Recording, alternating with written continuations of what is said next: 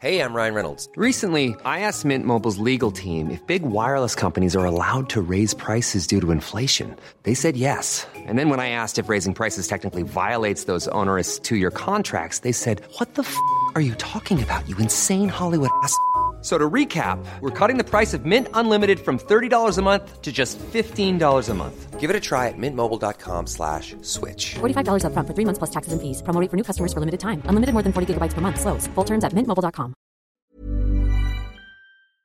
Ça, ouvre-moi, ou le chasseur me tuera. Lapin, lapin, on trigga. Me serrer la main, me serrer la main, me serrer la main. Lui, c'est mon petit garçon. Il vous a probablement fait craquer avec sa petite chanson. Moi, je suis Shane Love, une maman solo qui a décidé de partir à la rencontre des femmes du monde pour parler sans filtre de la maternité. Alors bienvenue à vous dans le tourbillon, le podcast qui parle de la maternité, la vraie, loin des filtres Instagram. Elissa est la maman de deux enfants, une fille et un garçon qu'elle a eu à 4 ans d'intervalle. Si ses grossesses se sont relativement bien passées et ses accouchements ont permis les plus belles rencontres de sa vie, découvrir les impacts sur son corps a été plus difficile à gérer. Les complexes s'installent au fil des grossesses, d'abord après l'arrivée de son premier bébé quand Elissa découvre son nombril entouré d'une peau un peu flétrie. Si cela peut paraître anodin, ce nouveau complexe va l'empêcher de porter des maillots de bain de pièces. Et tout va s'amplifier après sa deuxième grossesse et les 26 kilos pris pendant 9 mois. Maman une deuxième fois, elle ne reconnaît pas son corps. À l'extérieur, elle voit son ventre complètement déformé par une peau trop longtemps distendue et de nombreuses vergitures. À l'intérieur, elle subit une descente d'organes et un diastasis qui l'empêche entre autres de pouvoir se remettre au sport. Mal dans sa peau, Elissa décide de recourir à la chirurgie esthétique et de retrouver son ventre d'avant grâce à l'abdominoplastie. Dans cet épisode, Elissa nous parle des complexes qui l'ont empêchée de profiter pleinement de sa maternité, du sujet tabou qu'est la descente d'organes et comment elle a été soignée, des conséquences de ce corps qu'elle ne supporte plus sur son moral, de sa décision de passer par la chirurgie esthétique pour réparer son ventre et des injonctions parfois lourdes de devoir accepter son corps après une grossesse parce qu'après tout, on a donné la vie. Bonne écoute. Bonjour Elissa.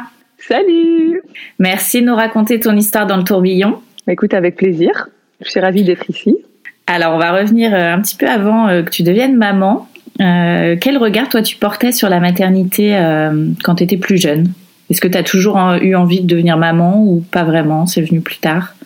Alors oui, moi j'ai toujours voulu être maman, mais pas trop jeune. En fait, dans ma tête, quand j'étais plus jeune, j'avais un peu un schéma. C'était que j'allais me marier à 25 ans et que j'aurais des enfants à 30 ans. Je sais pas pourquoi, dans ma tête, voilà, j'avais j'avais ça comme vision. Mhm. Euh, ça s'est pas passé exactement comme ça. Euh, même si j'ai, voilà, quand même, j'ai pas eu des enfants très tôt. Voilà, je suis quand même restée euh, dans mon, dans ma petite idée de base. Mais voilà, je, je me suis, j'ai eu un enfant avant de me marier, etc. J'ai pas fait les choses dans l'ordre que j'imaginais. Mais oui, j'avais l'intention d'avoir des enfants, mais j'étais plutôt, euh, voilà, j'avais envie quand même de, de travailler d'abord, euh, d'avoir, de faire ma carrière, etc. Et ensuite d'avoir des enfants. Et j'étais quelqu'un qui était bien dans ma peau à l'époque. Ouais. Euh, j'étais, euh, j'ai toujours été hyper sportive, dynamique, euh, tu vois. euh, voilà, donc euh, j'étais, euh, j'étais pas faite pour euh, me dire que j'allais avoir des enfants trop tôt, mais euh, je l'envisageais. Et alors, à quel moment euh, la décision est venue dans ton couple de devenir parent? Alors nous, on s'est rencontrés, bah, ça date, hein, maintenant, ça fait une- ça va faire 11 ans cette année.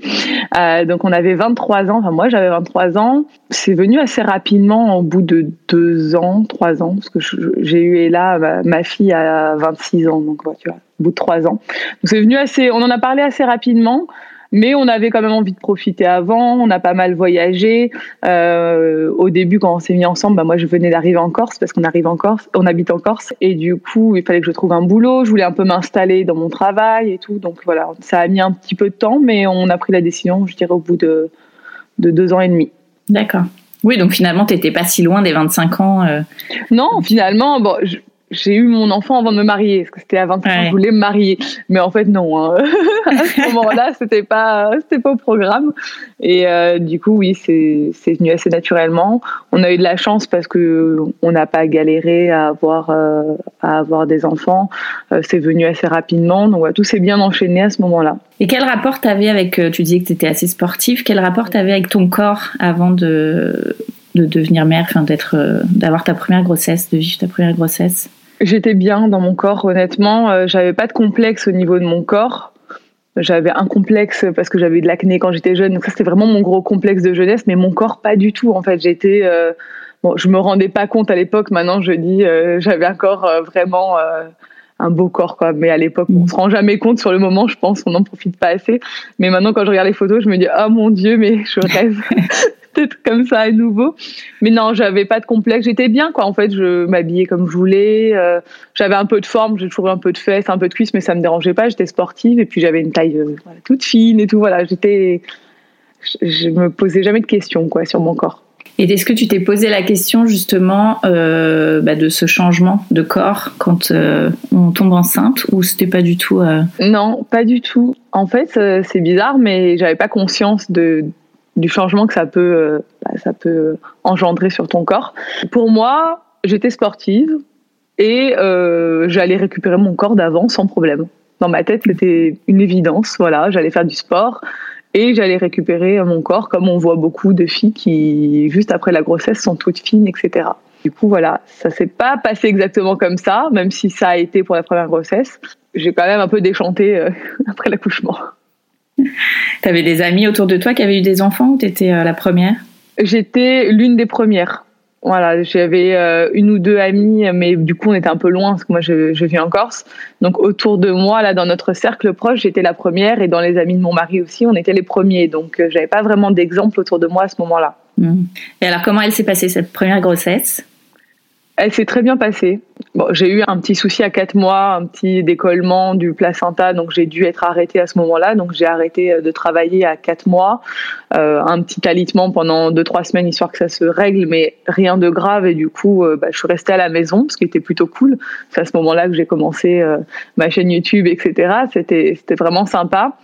J'ai pris 18 kilos à ce moment-là pour la première grossesse je mangeais euh, clairement euh, ce que j'avais envie de manger. Euh, voilà, je savais que j'avais pas le droit de trop forcer suite à ce petit souci, donc je faisais pas de sport. J'étais pas, j'étais pas en mode fit girl pendant ma grossesse. Hein.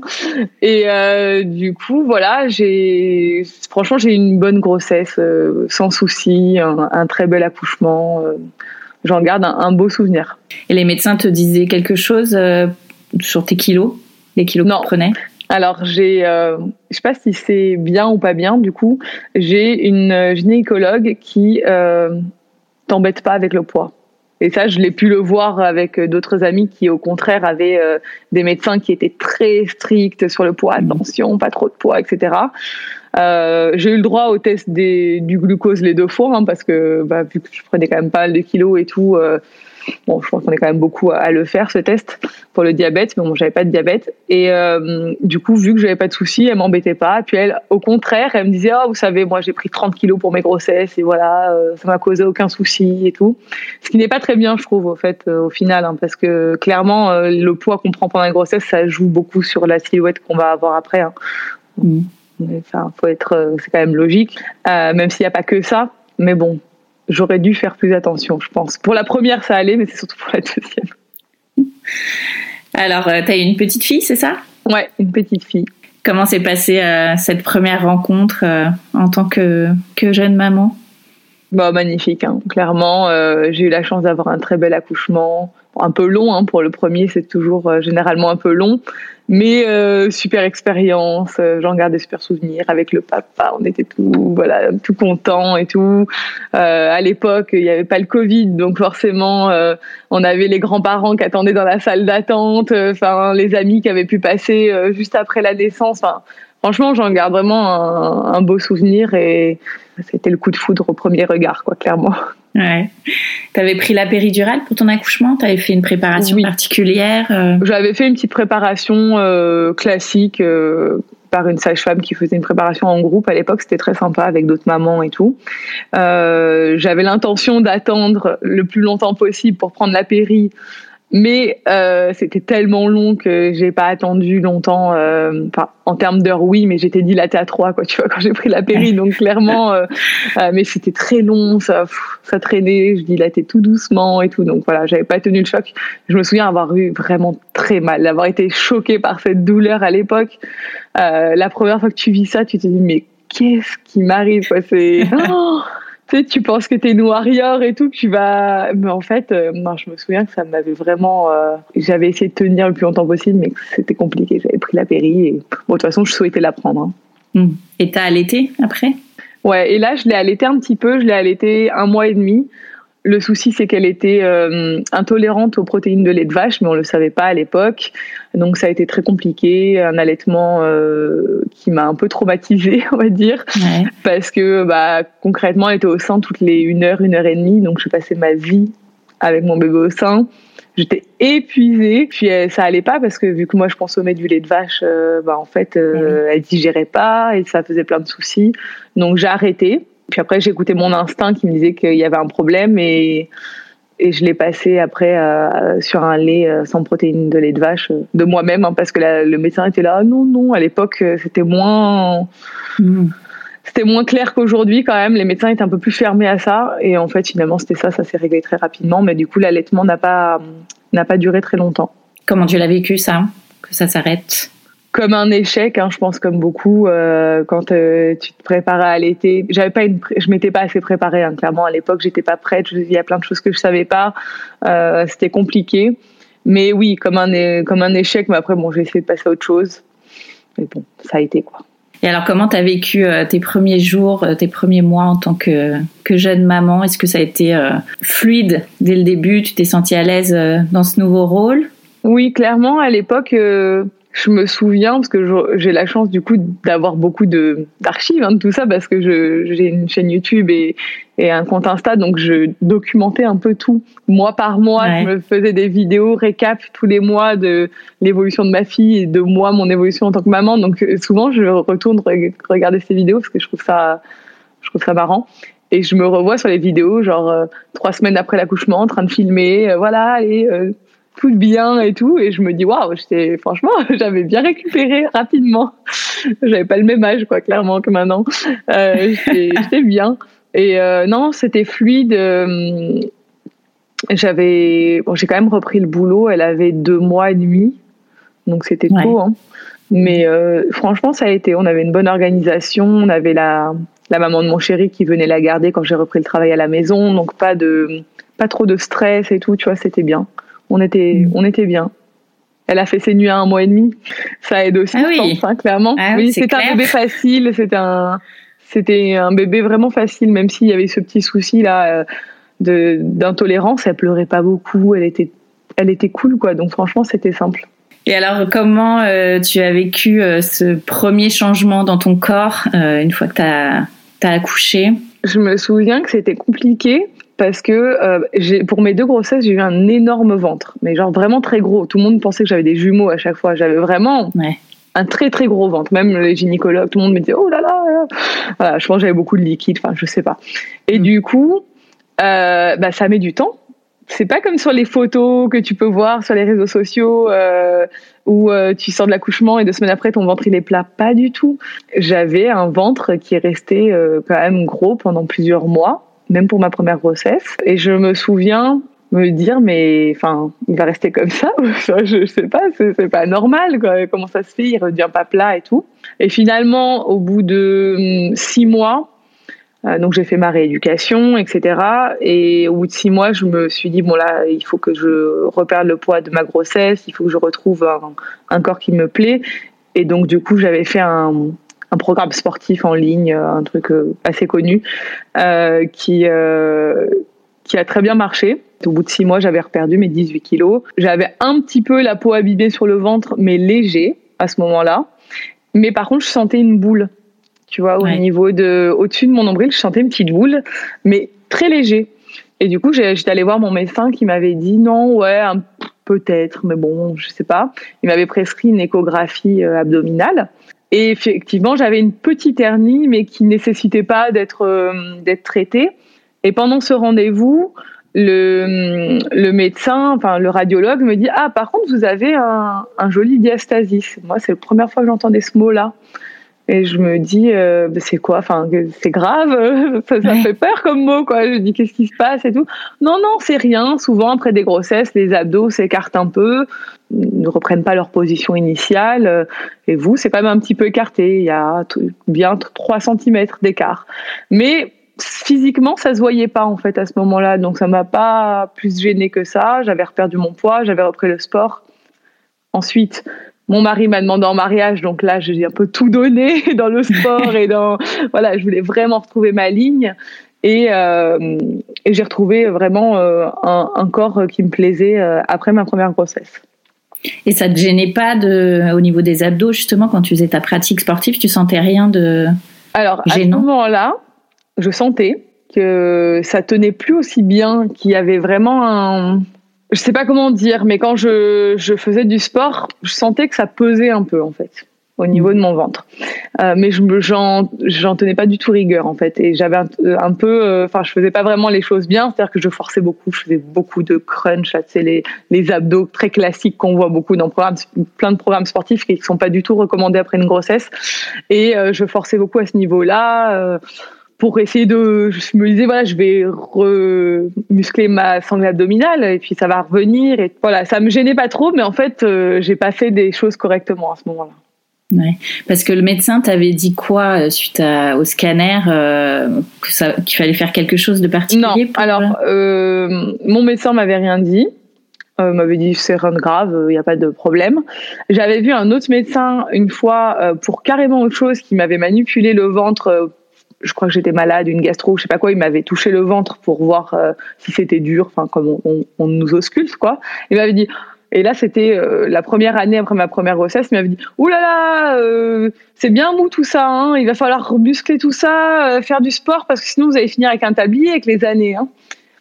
Donc, le médecin, le vieux médecin euh, qui mâche pas ses mots et mâche pas ses mots, j'étais sortie là, ça va, enfin genre un peu blasé, genre c'est bon. Enfin oui, c'était mou, mais physiquement quand tu me voyais comme ça, ça se voyait pas en fait. Tu vois, oui, j'avais un peu le ventre mou.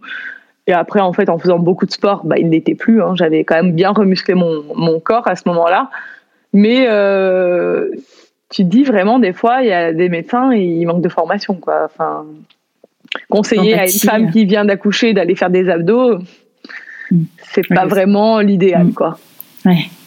Et tu avais des complexes après cette, euh, cette première grossesse? Je dirais qu'une fois que j'ai perdu ce poids, là, mon mariage et tout, j'étais bien. Bon, après, on... ton corps change hein, après une grossesse, donc tu t'élargis un petit peu. J'avais les hanches plus larges, les fesses un peu plus rondes, tu vois. Mais ça allait j'avais tendance à, à, prendre un peu du ventre quand même, tu vois, quelque chose que j'avais jamais, euh, tu vois, quand je prenais un kilo ou deux, je prenais dans le ventre, alors qu'à l'époque, euh, j'avais jamais eu de ventre avant, et, et je me disais bon, c'est quand même, euh, c'est un peu chiant, mais ça allait. Par contre, ouais, je sais pas pourquoi, je me suis fait un peu un, un blocage, parce que maintenant quand je regarde les photos, je me dis c'est n'importe quoi, mais j'avais un petit peu la peau qui avait lâché autour du nombril, mais c'était léger en fait. Mais mmh. vu que j'avais un très beau ventre avant, je, met, je mettais plus de deux pièces ou je mettais des tailles hautes. J'assumais pas trop ce. Alors qu'en fait, maintenant, quand je vois sur les réseaux sociaux, il y a plein de filles que je suis qui sont mamans, qui sont très bien foutues, que je trouve. Enfin, voilà, tu vois, qui un beau ventre et tout. Et elles ont cette petite peau comme ça autour du nombril un peu relâchée. Et ça, ça me choque pas du tout. Mais sur mm. moi, euh, quand même, tu vois, je j'allais prioriser les une pièce. Euh, je sais pas, ça m'avait quand même un peu bloqué. Mais par contre, habillée, j'avais pas de complexe. Je pouvais mettre ce que je voulais, j'étais bien quand même. Mais ouais, c'est vrai que en maillot, j'étais euh, j'étais moins à l'aise quand même. Ouais. Et alors quelques années plus tard, euh, tu retombes enceinte. C'était un, un, projet de faire un deuxième bébé? Non. Non, on était vraiment team enfant unique, nous. Euh, voilà, en fait, mon mari et moi, on est enfant unique. Donc on n'a pas du tout peur de l'enfant unique. Hein. Concrètement, on est rodé. Euh, on sait ce que c'est être enfant unique. On a très bien vécu ça. Euh, au contraire, on a développé euh, tous les deux un cercle d'amis très proche d'enfance qu'on a tous les toujours tous les deux. Je pense que on n'avait pas de frères et sœurs, donc forcément on s'est beaucoup rattaché à nos amis et tout. Et on avait vraiment eu une belle enfance tous les deux, donc euh, on n'avait pas clairement envie d'avoir un deuxième enfant. On est passionné de voyage, donc on a beaucoup voyagé avec notre fille dès, euh, dès ses premiers mois et durant toutes ces quatre premières années. Et en fait, euh, bah, un, un jour, euh, j'ai changé d'avis. lui, il n'était pas, enfin, lui, il n'était pas fermé à avoir un deuxième. C'est vraiment moi qui étais là en mode, euh, non. euh, pff, me en fait, j'ai- j'aimais pas trop être enceinte. Euh, J'avais une très belle grossesse, mais je préférais avoir un bébé en fait. Tu vois, je préférais la période une fois qu'il est là que quand il est dans ton ventre. Je trouvais ça long, je trouvais ça quand même un peu handicapant. Je me disais. pff, revivre ça, c'est quand même euh, très long, une grossesse. Et puis, je me sentais pas, quoi. Je me disais, euh, je sais pas ce que c'est avoir. euh, je sais pas ce que c'est une fratrie. Je l'ai pas vécu moi-même. euh, ça me paraît impressionnant. Est-ce que je vais gérer? Euh, Je me sentais pas capable. Et finalement, bah, une fois que toutes mes amies ont eu un premier, elles ont commencé toutes à avoir un deuxième. Ouais. Et là, je me disais, ah ouais, hmm, quand même, les petits bébés. Et puis, euh, à force de voir des petits bébés autour de moi, euh, je me suis dit, bon, allez, c'est maintenant ou jamais. Là, j'ai envie, donc on y va. Et puis, euh, voilà, on s'est lancé. Et je suis tombée enceinte au bout de 15 jours. Donc, Ah oui, j'étais un peu choquée, quoi, parce que pour Ella, ça avait mis quand même quelques mois. Bon, ça avait été rapide, mais ça avait mis quand même Ouais. 3-4 mois. Et là, je suis tombée. En fait, j'avais arrêté ma, ma contraception quelques mois avant parce que je voulais mettre un stérilet. Et c'est vraiment ce stérilet qui m'a. J'arrivais pas à prendre rendez-vous pour aller le mettre. J'ai pris rendez-vous, je l'ai annulé. J'étais là, je le mets, je le mets pas. Et en fait, c'est là que je me suis dit non, mais en fait, je peux pas le mettre. Quoi. Je veux avoir un autre Ouais. enfant, je sais pas. Donc en fait, je pense que j'avais plus d'hormones euh, dans mon corps et c'est pour ça que c'est allé euh, super vite quoi, au moment où on a décidé. Mm. Et alors, comment s'est passée cette deuxième grossesse? Bien. On s'est pris un peu euh, pandémie mondiale à ce moment-là, donc bon, j'allais te dire que c'était un peu bizarre. Beaucoup plus fatigante que la première, parce que déjà, bah, j'avais pas le même âge, hein, c'était euh, quatre ans plus tard. Euh, j'avais la trentaine, j'avais déjà un enfant, ce qui est quand même très fatigant, euh, tu sais, quand tu vis ta première grossesse où t'es là, ah, je regarde des séries, Netflix, sur mon canapé, tranquille, et que là, t'as un enfant qui est... euh, bah, qui a 4 ans, qui est hyper dynamique, parce que ma fille, elle est hyper dynamique, et, euh, et que tu te retrouves confiné en, plein, en pleine grossesse, pleine fin de grossesse, dernier trimestre confiné. Euh, voilà, enfin, c'était quand même beaucoup plus fatigant. Mais par contre, ça s'est bien passé euh, au niveau euh, de la grossesse. J'ai pas eu de soucis particuliers, quoi. T'as pas eu à nouveau euh, ton souci de placenta ou Non. être alité non Non, là, euh, j'a- j'avais peur, hein, j'appréhendais ça. Donc, Ouais. les premiers rendez-vous, j'étais là. Le placenta est bien monté, tout est bon, euh, il est bien accroché. il y a pas de sou- Et après, c'est bon, ça, ça va maintenant et tout. Plus, plus trop besoin de poser la question. Chaque mois, je me posais la question. Euh, non, là, franchement, tout s'est bien passé. Par contre, j'ai pris beaucoup plus de kilos parce que là, j'ai pris 26 kilos. Bon, je pense que le confinement dernier trimestre, ça n'a pas aidé, hein, Ouais. clairement, parce qu'en plus, c'était le premier confinement. Donc, c'est vraiment le confinement où tu t'avais pas le droit de chez toi, quoi. T'étais là, Mm. bon, on fait plus rien. J'allais marcher quand même. Hein. J'allais marcher euh, la petite heure. euh, voilà, j'essayais d'aller marcher tous les jours euh, jusqu'à que je me bloque le dos complètement parce que bah, 26 kilos plus un ventre énorme, encore plus énorme que la première fois. Bah là, je me suis retrouvée avec euh, sciatique, euh, clouée au lit pendant une semaine, euh, Aïe, aïe. hyper mal. Bon, j'ai allé, je suis allée voir un ostéo et tout, mais voilà. Mais mis à part ce côté Covid bizarre, euh, ça a été. Au niveau de ton corps euh, et de, de, bah, de ces kilos euh, en plus, est-ce que tu voyais des, des différences, toi, pendant cette grossesse? Alors oui, parce que déjà j'avais, hum, quand je suis tombée enceinte, euh, j'avais repris quelques kilos avant.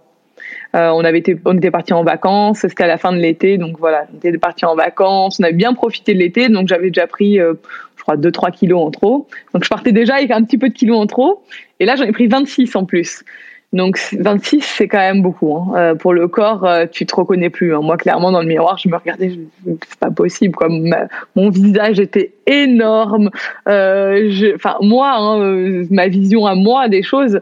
Puis mon ventre, c'était euh, disproportionné. Quoi. Enfin, il y avait plus, il y avait plus de forme pour moi. Après, je sais qu'un corps de femme enceinte, euh, aux yeux de beaucoup, ça reste très beau, etc.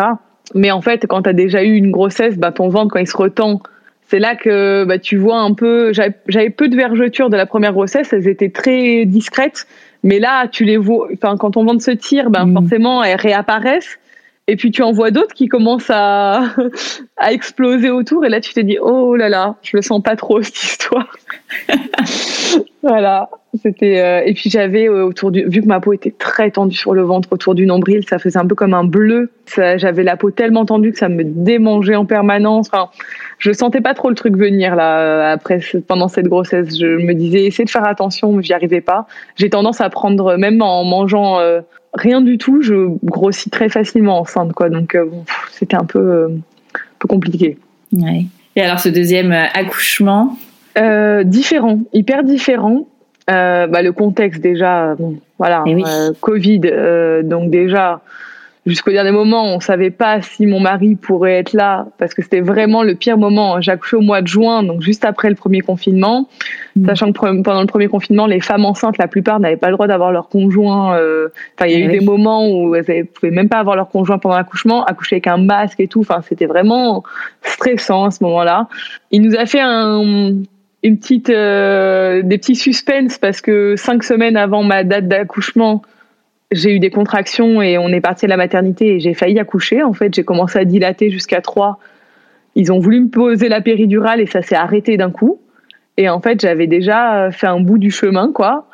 Et finalement, j'ai pas accouché. Je suis rentrée à la maison et il voulait ah plus sortir. Il a changé d'avis. c'est bizarre. Après, j'ai eu deux grossesses où je contracte euh, tout le temps, en fait. J'ai un utérus contractile, donc j'ai des contractions en permanence, donc ça me, j'ai l'habitude de vivre avec. Et en fait, euh, bon, on avait euh, pas mal de boulot ce dernier mois-là parce qu'on est à notre compte, donc j'ai jamais vraiment arrêté de travailler. Et il fallait pas trop qu'il sorte. Il y avait voilà mon mari qui faisait le footing de son livre de cuisine, etc. Donc il y avait vraiment des, deadlines. On était là, faut pas qu'il sorte, faut pas qu'il sorte, faut qu'il reste, voilà. Et il a vraiment attendu euh, la fin de ce shooting. Trois jours après, euh, il est arrivé. Et vu que j'avais déjà eu cette euh, fausse alerte où j'avais dilaté à 3, finalement, ça a été très rapide le jour où ça s'est mmh. déclenché.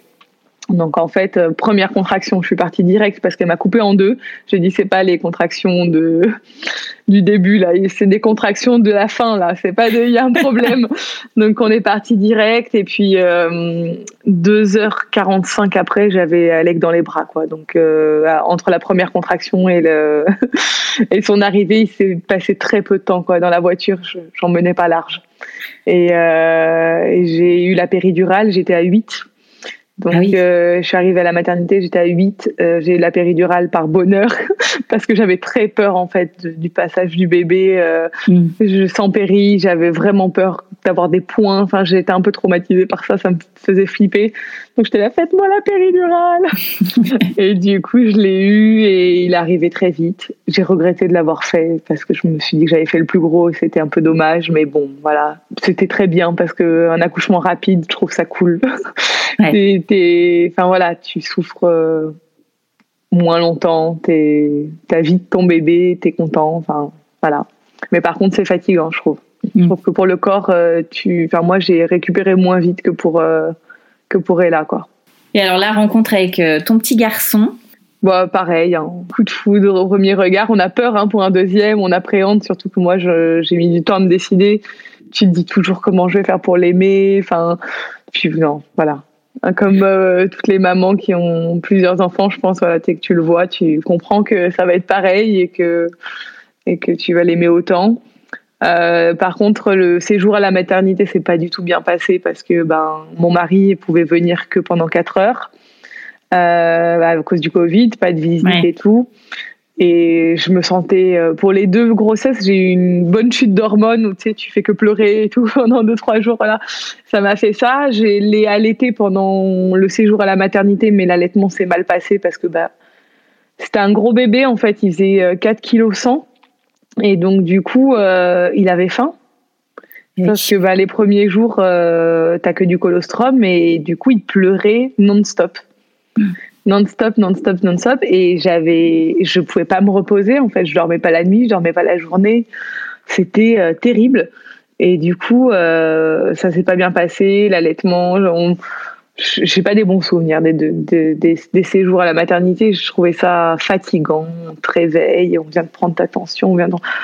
le bébé dès qu'il s'endort, il y a quelqu'un qui rentre dans la chambre et enfin c'était compliqué et du coup j'ai abandonné l'allaitement au bout de trois jours. J'ai je lui ai donné un biberon et il s'est arrêté de pleurer. Voilà. Euh, il avait faim. Et si j'avais été mieux accompagnée, je pense que j'aurais pu tenir, mais j'étais trop seule et j'étais trop trop fatiguée. J'avais pas envie de revivre ce que j'avais vécu avec ma fille, donc j'ai dit stop, on arrête tout.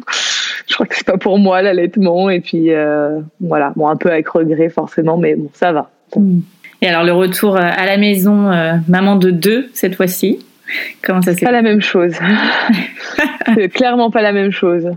bah, j'ai un bébé qui ne fait toujours pas ses nuits, enfin qui fait à peine ses nuits, mais je j'ose même pas dire qu'il fait ses nuits alors qu'il a quand même 19 mois. Hein, donc euh, voilà, il dort un petit peu ces derniers temps, mais bon, touchons du bois pourvu que ça dure, mais on sait jamais, on n'est jamais sûr.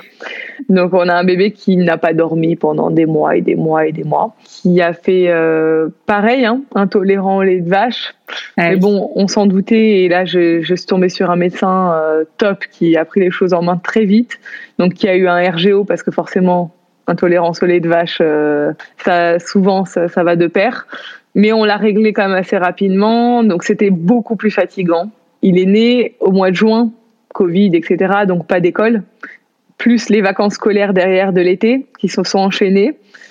Donc en fait, euh, trois mois euh, avec les deux enfants à fond, c'était épuisant. Je me souviens avoir été épuisée pendant un an, ouais. clairement puis pas le même âge. Hein. Cinq ans plus tard, tu, euh, tu, je pense que tu récupères moins vite et tout. Donc, ouais, déjà beaucoup plus fatigué, quoi. Et alors, cette fois-ci, euh, ton corps, justement, t'appréhendait de voir euh, ces lignes, qui se ces nouvelles lignes qui se dessinaient. Oh, ouais, ben là, clairement, là, c'est pas la douche froide, là, c'est carrément le, le bain, quoi, tu vois. Genre, je, je suis.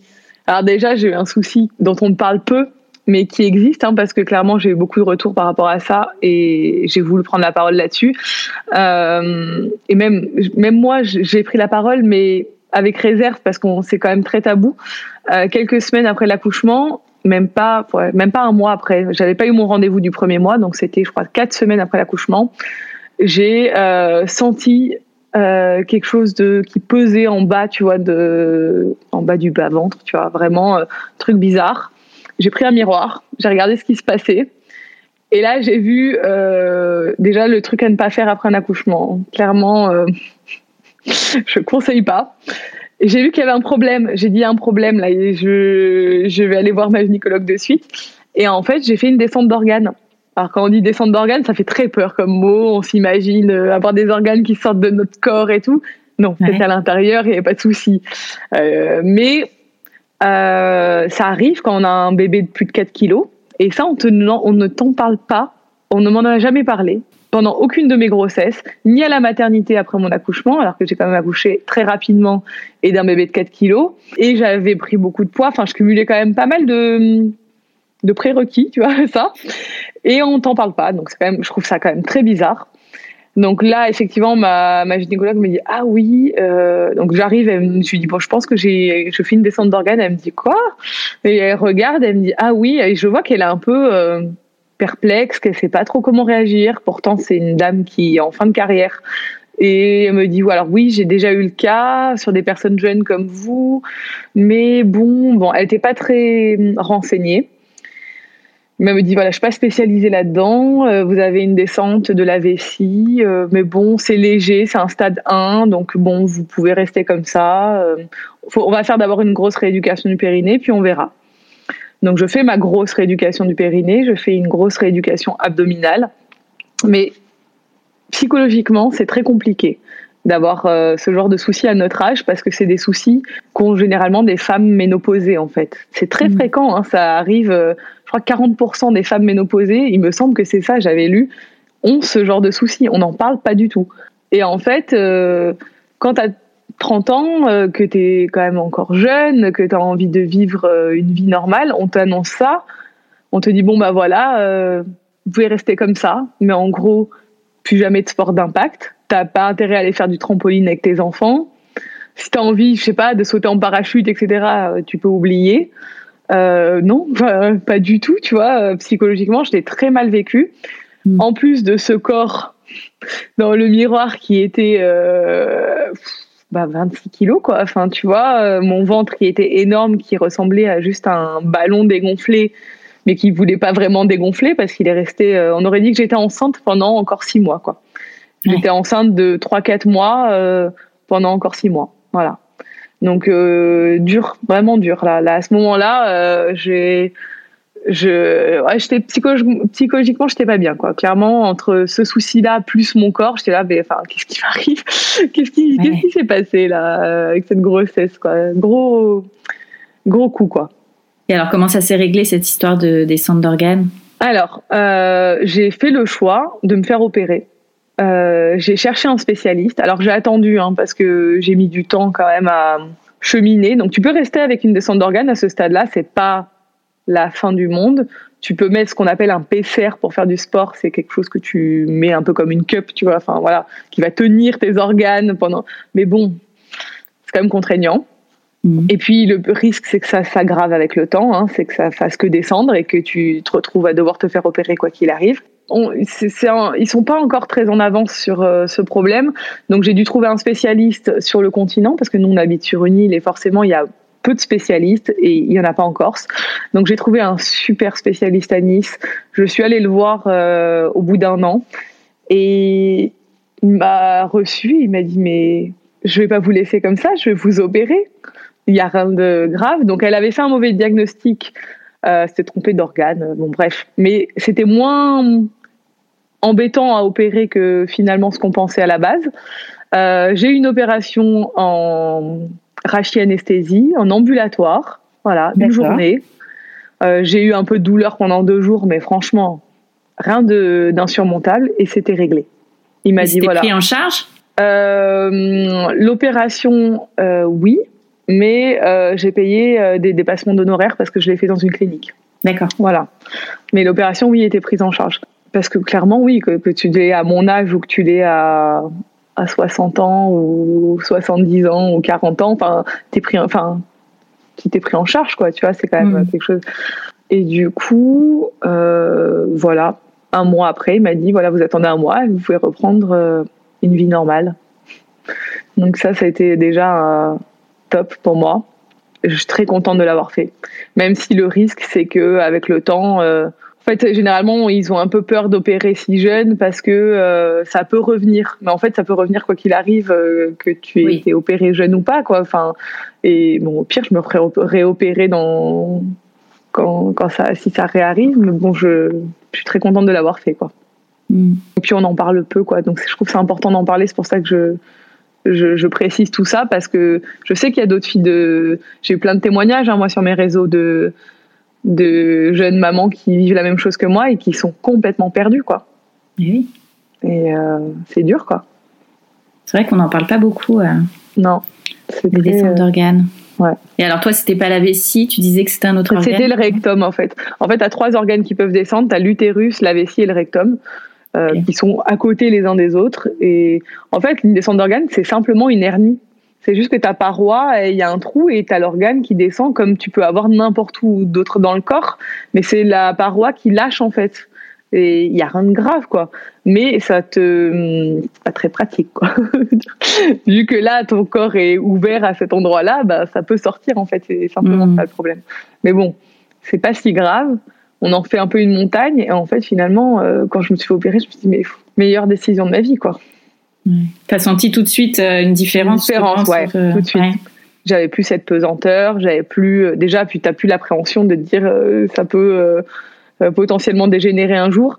Et puis non, ouais, plus du tout cette cette gêne parce que en fait quand je suis restée longtemps debout toute la journée ou que je forçais un peu, que je portais beaucoup le petit et tout, je sentais vraiment que ça ça forçait en bas et là tu flippes quoi forcément. Ouais.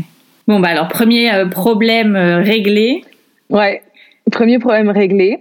Et en fait, euh, comme pour ma première grossesse, je me suis dit bon, je vais me laisser le temps, je vais, mon corps va, enfin, il, va reprendre sa forme initiale, ça va aller quoi. Même si après l'accouchement, honnêtement, en voyant l'état de mon ventre, je me suis dit, je le sens pas trop.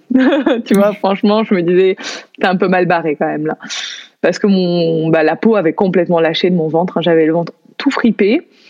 Euh, je j'avais plus du tout de taille.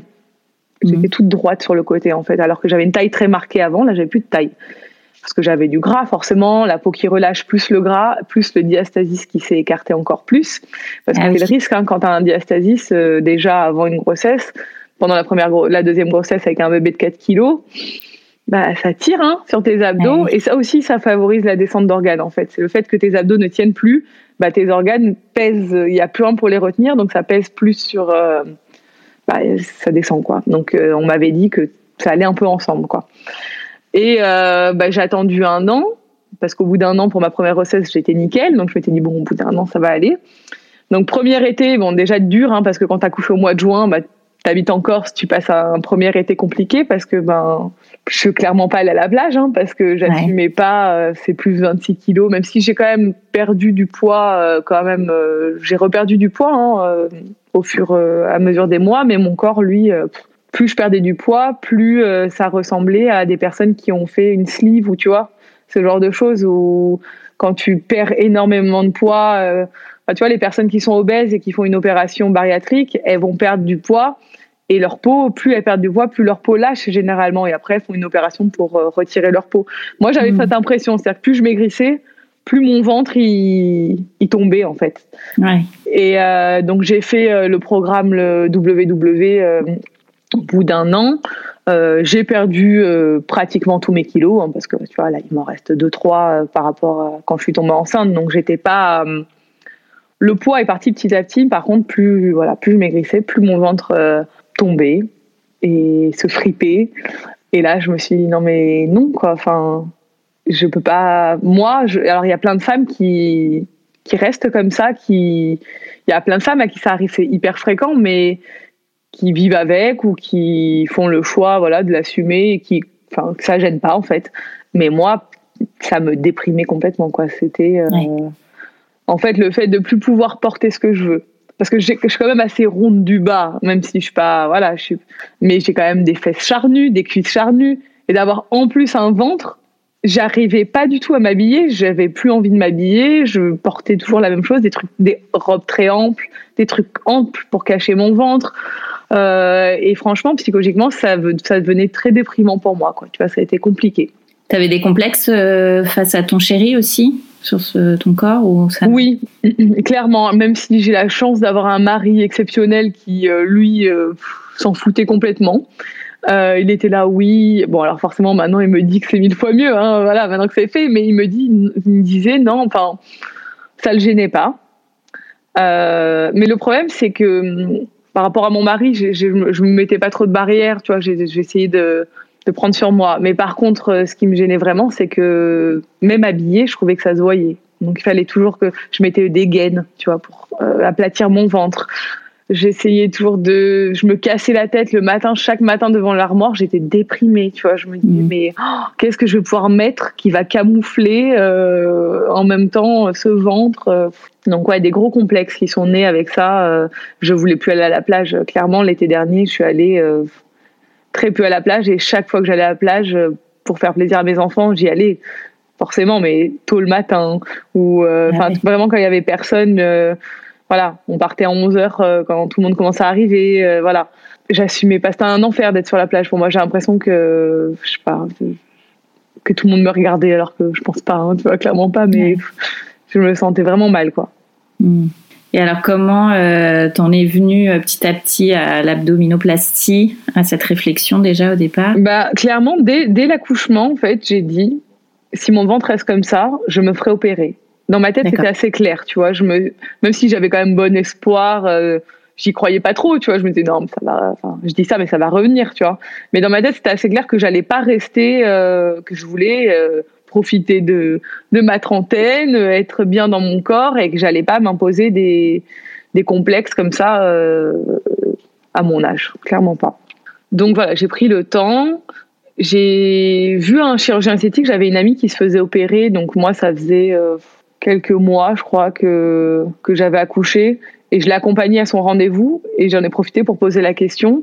Et il m'a dit de toute façon, il faut au moins attendre un an après l'accouchement. Euh, là, c'est trop tôt et tout il faut reperdre votre poids de grossesse, on, on, on peut pas faire l'opération de suite. Donc je m'étais mis un peu une deadline. Je m'étais dit bon, de toute façon cette opération, il faut que mon fils marche, il faut qu'il soit assez autonome parce que ben tu peux pas porter ton enfant pendant un mois et demi, deux mois. Hein. Donc voilà, je m'étais dit il faut quand même que je, Ella soit un peu plus grande, qu'on ait un, un, bon rythme, que euh, qu'il dorme un peu, quoi, tu vois, qu'on qu'on revive un peu normalement. Et il faut aussi que je perde ses kilos. Donc j'ai repris rendez-vous avec lui. Euh, je me suis décidée là à la rentrée en fait, euh, la rentrée. Euh, mon fils avait 16 mois, 15 mois, 16 mois. J'ai dit bon, je vais reprendre rendez-vous. Ça prend un peu de temps hein, pour avoir un rendez-vous. Donc j'ai pris rendez-vous et quand je l'ai vu, j'ai dit bon voilà, j'ai pris ma décision. je vais me faire opérer. Donc go quoi, on y va. Et comment tu as vécu les, ces 15-16 mois en, en, attendant de, prendre cette décision? Est-ce que petit bah, à petit, tu t'es remise un petit peu à, à, à t'aimer, enfin à aimer ton corps Non, non, non, clairement pas. Non, j'avais qu'une hâte, c'était de me faire opérer. Bah, J'attendais ça, euh, vraiment, euh, ça allait être la libération pour moi. Enfin, J'espérais que ça allait être la libération. Je j'appréhendais même pas l'opération et tout. Hein. Franchement, j'étais pas Pourtant, bon, je me suis bien renseignée. C'est une opération qui est très lourde. Euh, on va en parler. Je vais t'expliquer un petit peu comment ça s'est passé, mais c'est quand même les témoignages que tu vois sur Internet, ça fait flipper. Hein. C'est pour ça aussi, ouais. moi, j'ai voulu témoigner sur euh, sur YouTube parce qu'on manque beaucoup d'infos sur euh, cette opération. Et, euh, et du coup, quand j'ai commencé à en parler sur mes réseaux, j'ai plein de filles qui l'ont fait, qui m'ont écrit. Donc déjà, ça m'a rassurée parce que j'ai vu qu'elles étaient contentes, que ça s'était bien passé. J'ai eu que des retours positifs. Et plein de femmes, tu vois, qui ont plus la cinquantaine, etc., qui m'ont dit euh, tu as trop raison, je l'ai jamais fait, je regrette, c'est un gros regret pour moi. Je suis complexée depuis euh, 30 ans. Enfin, tu vois, des trucs euh, vraiment où je me suis dit bon, tu sais quoi, voilà, ça me conforte dans l'idée qu'il faut faire cette opération. Et voilà, j'ai, je me suis lancée et je me suis dit allez go. Et alors, tu as commencé par quoi euh, Quelles sont euh, les, démarches à faire euh Bah, du coup, je me suis lancée. Voilà, je, suis allée le voir. Je lui ai dit, je veux me faire opérer. Il m'a dit, ok, vous voulez quand? J'ai dit début janvier parce que je savais que c'est le mois où on a moins de boulot et que j'allais pouvoir euh, prendre du temps pour moi. J'ai la chance d'être à mon compte et de pouvoir organiser mon temps comme je le veux. Après, euh, quoi qu'il arrive, euh, vous êtes en maladie, un congé maladie hein, après cette, cette opération. Donc, c'est pas du tout préconisé de la faire en été parce que tu portes une gaine pendant un mois et demi, deux mois. Donc voilà, faut pas qu'il fasse chaud. Euh, et puis je savais que voilà, on avait rien de prévu, c'était tranquille, donc je me suis lancée assez rapidement. Tu vois, j'ai dit allez hop, janvier. On... Je crois que je l'ai vu en novembre et on a planifié ça pour début janvier. J'avais très peur avec le Covid euh, parce que c'était un peu le moment critique là, Omicron, etc. Je me suis dit bon, il y avait plein d'annulations d'opérations et tout, et je me dit ça va être annulé et tout, mais vu que je l'ai fait en clinique, en fait non. Ça a été. Euh... Et alors dans cette opération, est-ce qu'ils prennent en compte ton diastasis? Euh, alors oui, le, but de cette opération, il y en a plusieurs. Moi, dans ma dans mon cas, vu que j'ai un j'avais un diastasis, j'avais les abdos écartés. Le but c'était de recoudre tous les abdos ensemble, de fermer mon hernie qui était sur la même ligne, hein, euh, de couper ma peau en trop et de la voilà de la tirer et de la et de faire une cicatrice, et aussi de me faire une liposuction euh, bah, de toute la sangle abdominale pour que le résultat soit le plus beau possible. Donc ça faisait euh, trois opérations en une en fait, hein, mm. clairement l'abdominoplastie, la lipo et le diastasis hernie. Euh, donc c'est pour ça que c'est la plus lourde en fait, clairement. Tu peux faire juste une abdominoplastie ou une mini abdominoplastie si tu as euh, un excès de peau plus ou moins en fonction de la, la taille de l'excès de peau, où on va pas toucher tes abdos. On va juste couper la peau et la tirer. Tu peux faire juste une lipo si ton ventre n'est pas abîmé, mais tu as juste du gras euh, autour du ventre. Euh, tu peux faire juste le diastasis si ton ventre est nickel, mais que tu as un problème au niveau du diastasis, que ça te pose souci. Et là, on va te faire une cicatrice en haut. Donc voilà, tu as plusieurs possibilités, mais moi, euh, c'était la totale. Et alors, comment ça se passe? Est-ce que tu avais des témoignages là-dessus aussi euh, avant? Ouais. Ouais, ouais, ça, ça arrive souvent hein, qu'il faut faire les, les trois. Euh, tant qu'à faire, on voilà. si on touche, ouais. euh, vu l'opération, voilà, ils font, ils font tout. Il y a même des opérations qui s'appellent, euh, c'est le nom anglais, je crois que ça s'appelle mom, euh, je sais pas quoi. Enfin, c'est après grossesse où on te fait même les seins avec. Tu vois, c'est genre le total, ah oui, total, total voilà. Et se fait pas mal aux États-Unis et tout. J'ai regardé un peu sur internet. Bon, moi, j'avais pas besoin de faire la poitrine, mais alors celles qui font la totale, je, je n'imagine même pas la douleur qu'elles doivent avoir après l'opération. Mais euh, voilà, moi, c'était euh, c'était les trois, et, et du coup, je savais que j'allais ça allait être compliqué. Mmh. Donc toi, tu as fait ça euh, dans quelle ville? J'ai fait ça à Ajaccio, donc à côté de chez moi, euh, à la clinique. Euh, j'ai un super chirurgien qui est vraiment top, qui a fait du super travail. Euh, voilà. Après, je suis rentrée à la, à la clinique, euh, je me suis fait opérer. Je suis restée trois jours à la clinique. Et après, j'ai pu rentrer chez moi. Mais, euh, mais voilà, c'est deux semaines compliquées, quoi. Deux semaines où tu, tu prévois rien, tu es dans ton lit. Voilà. Bon, moi, au bout d'une semaine, j'ai pu me relever. J'ai quand même beaucoup de chance, j'ai récupéré très vite. Mais généralement, c'est deux semaines euh, alitées. Parce que l'opération, elle dure combien de temps? Alors, l'opération, elle dure entre une heure et demie et euh, ça dépend des chirurgiens. Alors, moi, il m'a dit une heure et demie, deux heures pour la mienne. Mais je sais que ça peut aller jusqu'à 4 heures selon certaines, euh, certaines opérations. Après, j'avais pas une grosse liposuction à faire. Euh, moi, il m'a enlevé un litre et demi de gras. Après, je sais que voilà, j'entends des fois des témoignages où on enlève beaucoup plus. Après, ça dépend aussi si tu fais juste une liposuction. Voilà, de moi, on m'a fait les flancs et le dos. Mais après, si tu commences à faire les cuisses, etc., ça dure plus. Enfin voilà, ça dépend de ce que tu fais, mais c'est quand même un. Tu restes quand même euh, voilà quelques heures sur la table, quoi. Ouais.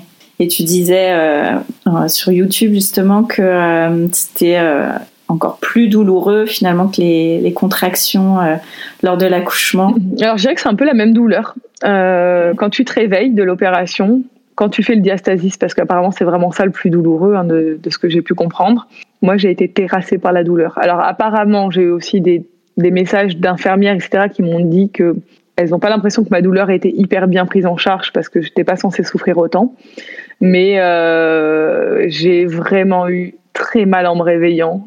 Le réveil a été un peu hard.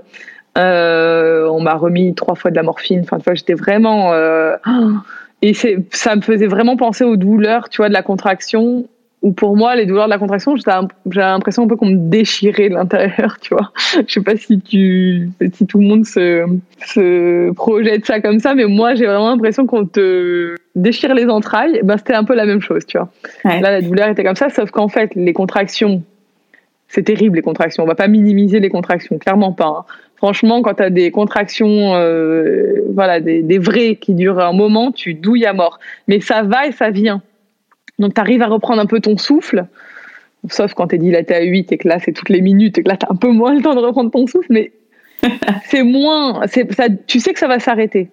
Alors quand là, en fait, j'avais ça a duré des heures et des heures et ça s'arrête pas, en fait. Tu vois, tu te dis, mais enfin, ça va durer combien de temps euh, Soulagez-moi, je sais pas, faites un truc. Et bon, après, bon, ils m'ont mis sous morphine, ils m'ont mis des doses et tout, ça allait mieux, mais bon, ça a été euh, les, les trois premiers jours, j'ai vraiment souffert le martyr, quoi.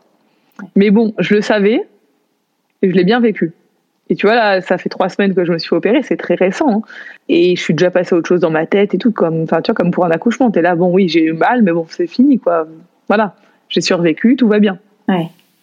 Et alors, le résultat, t'es contente? Ouais, ouais.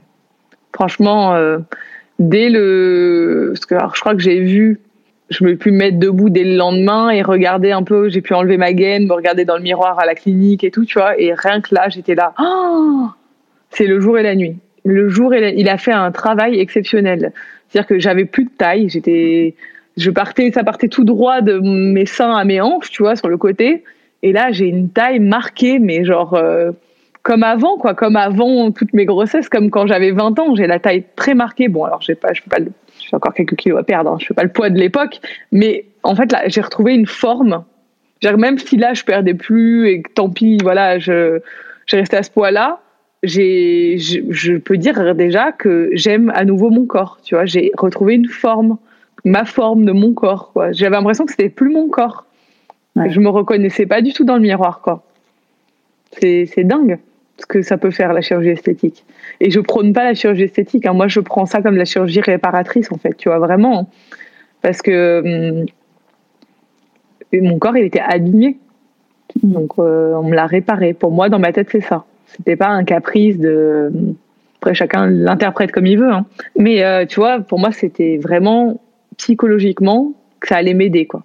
Et euh, au niveau de la prise en charge financière, est-ce qu'il y a quelque chose qui est pris en charge ou c'est toute ta poche? Euh, Alors, moi, pour ma part, j'ai une légère prise en charge parce que j'avais une hernie. Donc, en fait, la partie hernie a été prise en charge. Euh, moi, ça m'a coûté 4200 euros. Plus 800 euros parce que j'ai fait la, la, le laser sur la cicatrice. Pendant, c'est un, c'est un procédé hein, qui se fait euh, de plus en plus apparemment. Euh, pendant l'opération, une fois qu'on te suture, on te passe le laser dessus et ça aide à cicatriser beaucoup plus vite. Et j'ai l'impression que ça marche bien parce que franchement, ma cicatrice, elle est déjà vraiment très belle, je trouve, euh, trois semaines après. Donc voilà, moi, ça m'a coûté 5000 euros avec une petite prise en charge. Je crois que ça peut monter à 7000. Enfin, ça dépend aussi euh, de la clinique où tu le fais, du dépassement d'honoraires de, des médecins. Ça dépend de plein de choses. Mais en soi, euh, tu peux être pris en charge complètement si tu as fait euh, une opération bariatrique, il me semble, si tu as fait une sleeve ou un anneau gastrique et que tu étais obèse et que tu perds beaucoup de poids, là, je crois que tu peux avoir une prise en charge totale. Mmh. Voilà. Mais moi, dans mon cas, non. J'avais pas de tablier. En fait, il faut avoir. moi, ma peau tombée mais elle tombait pas euh, tu n'avais pas un excès qui tombe par dessus le pubis comme tu peux avoir euh, quand tu as été voilà tu étais en obésité avant etc souvent il y a ce tablier ce qu'on appelle un tablier. Il faut qu'il fasse un certain nombre de centimètres et tout mais moi euh, c'était pas du tout le cas donc euh, je pouvais pas bénéficier d'une prise en charge pour ça. Mais bon voilà je, je, le savais et j'avais prévu le coup et, et j'étais prête à payer ce prix là parce que de toute façon c'était pour mon bien quoi pour moi. Mmh. ma santé mentale et la cicatrice, elle fait quelle taille? Elle est grande. Elle est grande, elle va de part en part, hein. elle part d'une d'une hanche à l'autre. C'est des cicatrices qui sont qui sont juste au-dessus du pubis, donc en fait, si tu mets une culotte, on la voit pas. Donc en fait, je peux clairement remettre. Euh, voilà, j'ai une cicatrice aussi du nombril parce qu'on te fait une reconstruction du nombril en fait. Hein. Tu ah tu dis au revoir à ton nombril. Ça m'arrange parce qu'il était devenu très moche du coup vu qu'il était tout fripé. Euh, parce qu'on te coupe ta peau, on te la tire on prend la peau du haut, on te la tire vers le bas. Donc en fait, ben, il faut refabriquer un nombril. Et franchement, je trouve qu'il m'a fait un très beau nombril. Je suis ravie. Euh, il est canon. Euh, mais du coup, tu as aussi une cicatrice autour du nombril, mais qui est tellement fine qu'elle va disparaître avec le temps, celle-là. Mais voilà, si euh, dans, je pense que dans un an, je pourrais me mettre en maillot de pièces. vu que ça cachera la cicatrice, on n'y verra que du feu. Hmm. C'est comme si j'avais pas eu d'opération. Et moi, la cicatrice est très grande. Euh, parce qu'en plus j'avais un tatouage sur le ventre. Et du coup il me l'a enlevé parce qu'il était moche et que je le voulais plus et que de toute façon il était vraiment pas au bon endroit. C'était à l'endroit de la cicatrice. Donc du coup il a dû un peu réajuster. Donc ça l'a pas aidé pour la cicatrice. Donc elle est quand même grande. Elle doit faire euh, je sais pas 25 cm 30 cm j'en sais rien. Enfin elle part d'un côté à l'autre quoi. Ouais. euh, mais elle est très fine. Et franchement en bout de trois semaines je trouve déjà qu'elle est très belle. Et quand on veut faire cette opération souvent on se dit ah ouais mais je vais la cicatrice et tout. Mais honnêtement, quand tu l'as fait, tu vois ton ventre tout lisse, tout plat. La cicatrice, tu t'en fous complètement parce qu'en fait, euh, elle, est, elle va être cachée par la culotte de toute façon. Euh, puis elle va blanchir avec les années et tout. On la verra de moins en moins. Mais ton ventre, en fait, euh, c'était une cicatrice à lui tout seul. C'était, enfin, moi, mon ventre, c'était vraiment pas joli, tu vois. Donc, en fait, avoir une cicatrice qui fait en largeur, même pas, je sais pas, 0,5 mm, et qui est toute fine et qui est longue, ok, c'est pas très joli, mais c'est quand même beaucoup moins moche que le ventre que je me payais avant. Quoi.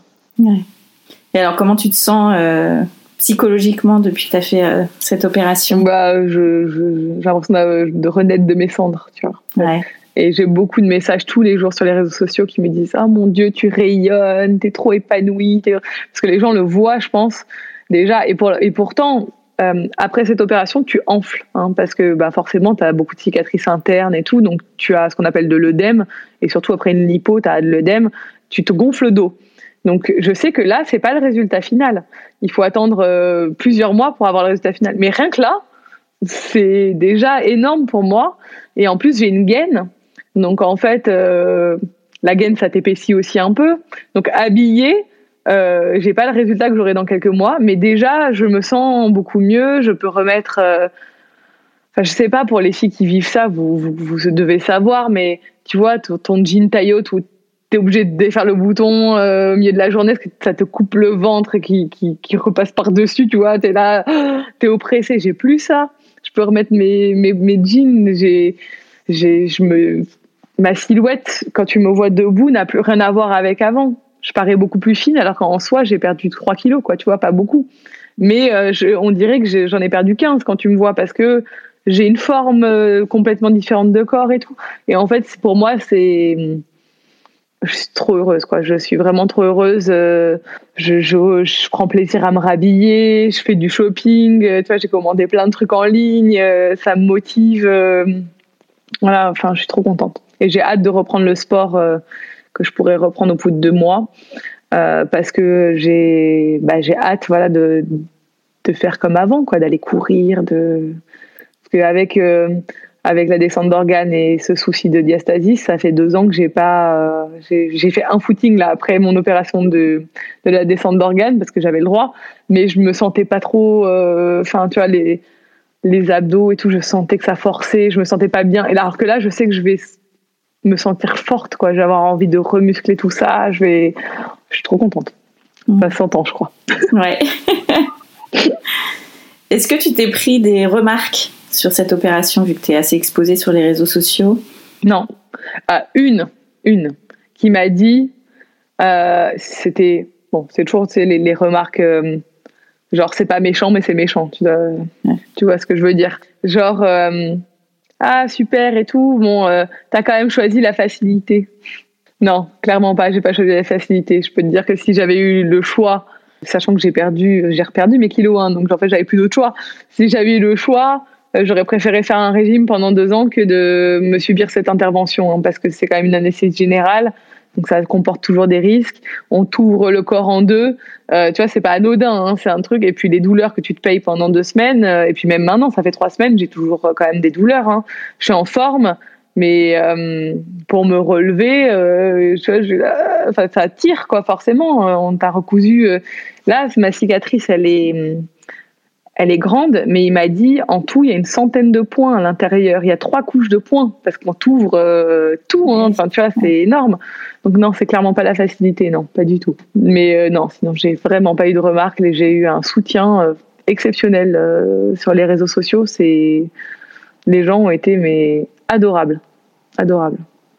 Est-ce qu'il y a beaucoup de femmes euh, qui se sont manifestées aussi pour te dire qu'elles euh, avaient des complexes aussi après le process bah, Il y a beaucoup, euh, et ça, ça fait un peu flipper parce que tu te dis, bon, j'ai pas envie d'engager ma responsabilité non plus, mais il y en a beaucoup qui ont pris rendez-vous avec un chirurgien suite à mon opération, qui ont, enfin, qui ont eu le déclic en fait, tu vois, qui avaient peur de l'opération et de me voir. Pourtant, j'ai partagé tout. Hein. Les moments où je souffrais à mort, j'ai tout partagé, vraiment, avec transparence.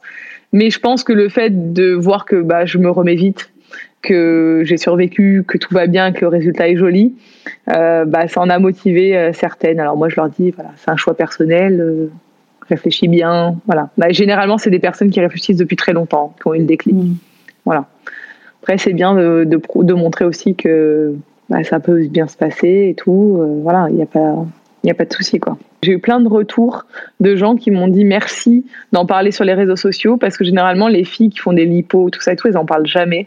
Euh, tu vois, tu as toujours l'image euh, des, des Instagrammeuses hyper bien gaulées à la plage et tout. Et en fait, souvent, elles le disent pas. On parle pas de chirurgie esthétique, de médecine esthétique et tout. Et il y en a plein qui m'ont dit merci de, de dire honnêtement les choses et tout, ce que tu aurais pu ne pas le dire. Enfin, tu vois, et que ça aide beaucoup de femmes qui sont dans ce cas-là, quoi. Est-ce que tu penses qu'il y a un mauvais regard sur la chirurgie euh, esthétique qui, pour le coup, toi tu disais c'est plus la chirurgie réparatrice finalement, limite ça devrait être remboursé euh, finalement après les, les grossesses? Je pense que ça se hum, démocratise quand même beaucoup. On a quand même beaucoup d'exemples maintenant de personnes qui font de la chirurgie esthétique et de la, de la médecine esthétique, des injections et tout on en entend beaucoup plus parler, surtout pour les plus jeunes. Je pense qu'ils sont, ils ont plus l'habitude que les générations un peu d'avant. Mais cette euh, opération-là en particulier, on en parle peu par contre, tu vois. C'est comme les liposuctions, je trouve qu'on en parle peu aussi. C'est encore un peu tabou, alors que concrètement, enfin là, l'abdominoplastie, ça touche euh, des gens qui ont eu euh, un souci, quoi, tu vois. soit tu as perdu beaucoup de poids et tu as fait une opération bariatrique, soit tu as eu des grossesses.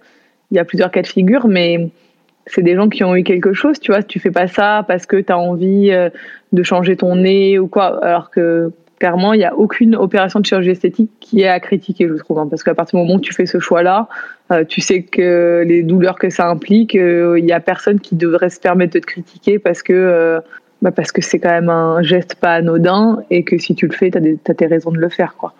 Mais c'est vrai que l'abdominoplastie, je trouve qu'on en parle peu vraiment, moi, j'ai trouvé peu de témoignages, que ce soit sur des blogs ou sur YouTube. Il y a vraiment très peu de témoignages de, de vraies personnes. Ouais, tu as des trucs de clinique et tout que tu trouves, mais tu trouves pas de, de gens, tu vois, qui viennent juste raconter leur histoire. Est-ce qu'il y a une sorte d'injonction aussi c'est un côté euh, très positif, hein, mais euh, d'accepter son corps après sa grossesse, parce qu'on a euh, enfanté et donc ouais. t'es beau? Ouais, ça tu l'entends beaucoup. Alors ça c'est très culpabilisant. Après ta grossesse, puis tu as ce mouvement body positive, etc., qui est très bien, mais qui a été quand même pas mal détourné ces derniers temps, je trouve, un peu pour tout et n'importe quoi. ça te met une pression, en fait. On te, te dit non, mais tu dois t'accepter. Les vergetures, c'est les cicatrices de ta. Enfin, tu sais, c'est les les traces de ta grossesse, enfin comme si c'était magnifique. Alors si tu trouves ça magnifique, c'est cool pour toi, tu vois, j'ai envie de te dire pas de souci, mais n'impose pas aux gens de d'avoir la même vision que toi en fait, parce que il euh, y a des filles comme moi qui sont très mal dans leur peau. Il y a même des filles minces qui sont très mal dans leur peau et en fait, tu dis que chacun a le droit d'être d'avoir euh, ses propres ressentis, ses propres émotions par rapport à son corps, tu vois. Même si tu peux lui tu vois, euh, essayer de les rassurer euh, gentiment, ok, mais après, euh, si la personne est. Oui, alors, tu vois, il y a toujours pire, tu vois, on va te dire, oui, mais il y a pire. Oui, mais enfin, c'est bon, quoi. Je veux dire, j'ai pas envie d'être de la pire des pires, hein. Je, au bout d'un moment, il y a toujours pire que toi, tu vois, mais non, enfin, si toi, tu te reconnais pas, tu te sens pas à l'aise, ben, tu fais ce que tu veux, quoi. Puis le body positif, c'est cool. Mais le but, c'est d'être body positif, c'est d'être bien dans ton corps. Donc euh, pour moi, là, ce que je fais, c'est être bien dans mon corps. Je vais aller à la plage en étant heureuse. Je vais pas me poser la question de passer trois heures à choisir un maillot, un truc, parce que je me sens mal. Enfin, tu vois. Là, mes maillots gays, non, je vais les jeter à la poubelle. voilà. Et il euh, y a personne qui peut se permettre de dire euh, que tu as le droit ou tu pas le droit. Tu fais ce que tu veux, c'est ton corps. Et comment ça se passe là avec euh, tes deux petits choux et, tes douleurs? T'arrives à gérer quand même? Ouais, franchement, euh, je m'en suis très bien sortie parce que j'ai eu le LED. Donc ma mère est venue euh, en renfort pendant deux semaines. Mon mari a tout pris en charge et ça c'est génial. Genre ma charge mentale, je crois que j'ai dit j'ai jamais été aussi détendue. Ma charge mentale s'était envolée. T'as plus besoin de penser, il faut préparer les enfants, les affaires, les trucs. Plus rien. Je pensais à plus rien. Ça, c'était trop bien. Mais au bout d'une semaine, j'ai commencé à refaire des choses, hein, parce que tu peux pas t'en empêcher quand t'es une maman. Mais mon fils, qui a lui 19 mois, a très bien compris les choses. On lui a expliqué. Bon, il n'a pas compris euh, ce que j'avais fait exactement, mais il a compris que j'avais mal, que je devais rester au lit. Alors il venait me voir tout le temps, il me faisait des petits câlins, il demandait à, à son papa de le porter pour le mettre sur le lit, il me faisait des câlins, il faisait très attention, il fait toujours très attention. Euh, il a compris, je lui ai montré mes pansements, je lui ai dit maman la bobo, ça va pas durer longtemps, mais il faut pas toucher. Enfin tu vois, j'ai expliqué. La grande, euh, bon, elle a très bien compris, forcément. Elle a 6 ans et demi, donc forcément, voilà. Bon, elle, euh, elle m'a mis un ou deux coups sans faire exprès, euh, parce que tu sais, ils sont tellement actifs les enfants où tu te dis attention, alors que le petit lui fait très attention. Mais non, franchement, ça va, je m'en suis bien sortie. Et là, au bout de trois semaines, je peux pas porter le petit, donc je peux, je le change, je le rechange maintenant, mais sur son lit, parce qu'il a un lit au sol sur le canapé et tout. Il monte, lui, je le fais monter. Il a pris l'habitude, en fait, euh, voilà. Il y a qu'un truc que je peux pas faire, c'est le mettre dans la chaise haute et l'enlever de la chaise haute. Hmm. Ça, et lui donner le bain, je peux pas non plus parce qu'il faut le mettre dans la baignoire. ça, c'est mon mari qui gère, du coup. Et, mais le reste, euh, en fait, c'est vrai qu'avant de faire cette opération, souvent, en tant que maman, tu te dis, ah ben, ça va être insurmontable, euh, comment je vais m'organiser, ça va pas être possible. Mais en fait, si tu fais c'est comme les personnes, tu vois, c'est là que tu te rends compte quand tu fais ce genre d'opération et que tu tu peux pas te lever, tu peux rien faire au début. Hein. Tu te dis, bah voilà, euh, les gens qui sont handicapés, qui sont en fauteuil et tout, souvent on est super admiratif, on voit qu'ils déploient euh, une énergie folle et des, des façons de faire, euh, tu vois, détourner des choses.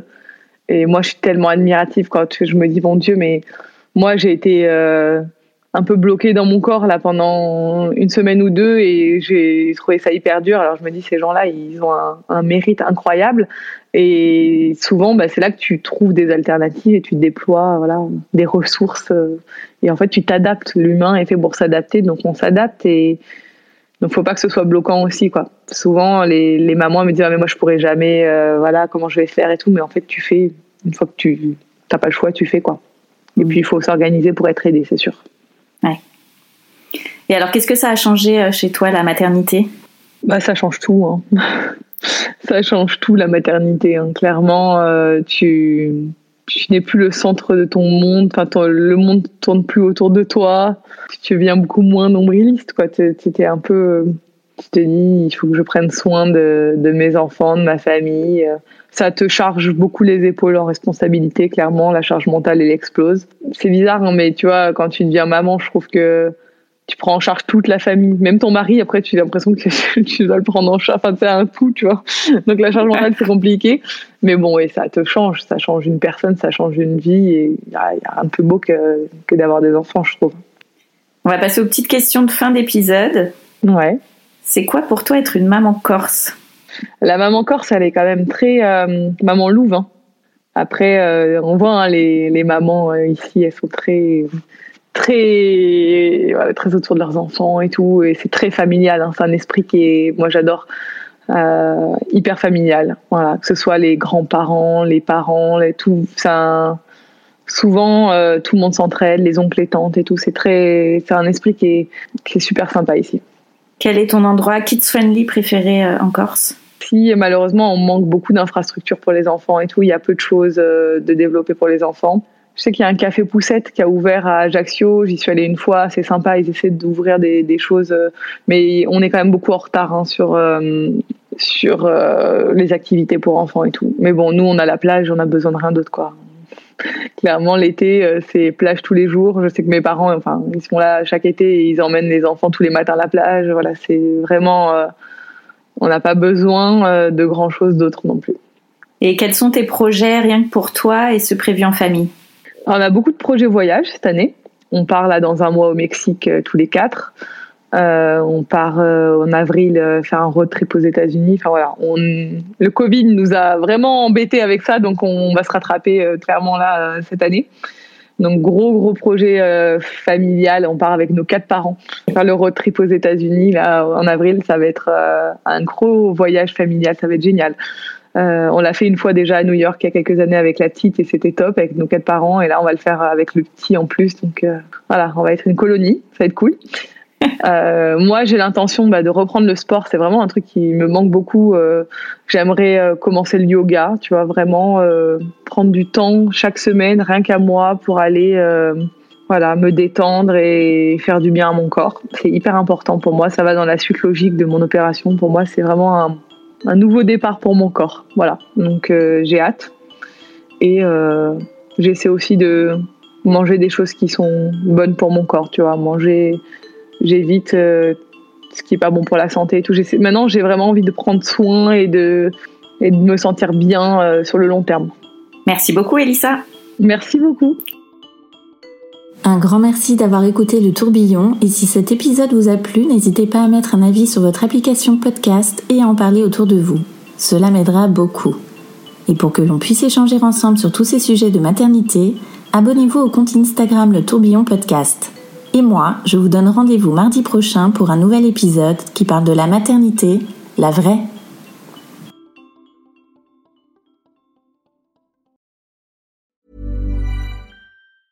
Small details are big surfaces. Tight corners are odd shapes. Flat, rounded, textured or tall. Whatever your next project, there's a spray paint pattern that's just right. Because Rust new Custom Spray 5 and 1 gives you control with five different spray patterns. So you can tackle nooks, crannies, edges, and curves without worrying about drips, runs, uneven coverage, or anything else. Custom Spray 5 and 1. Only from Rust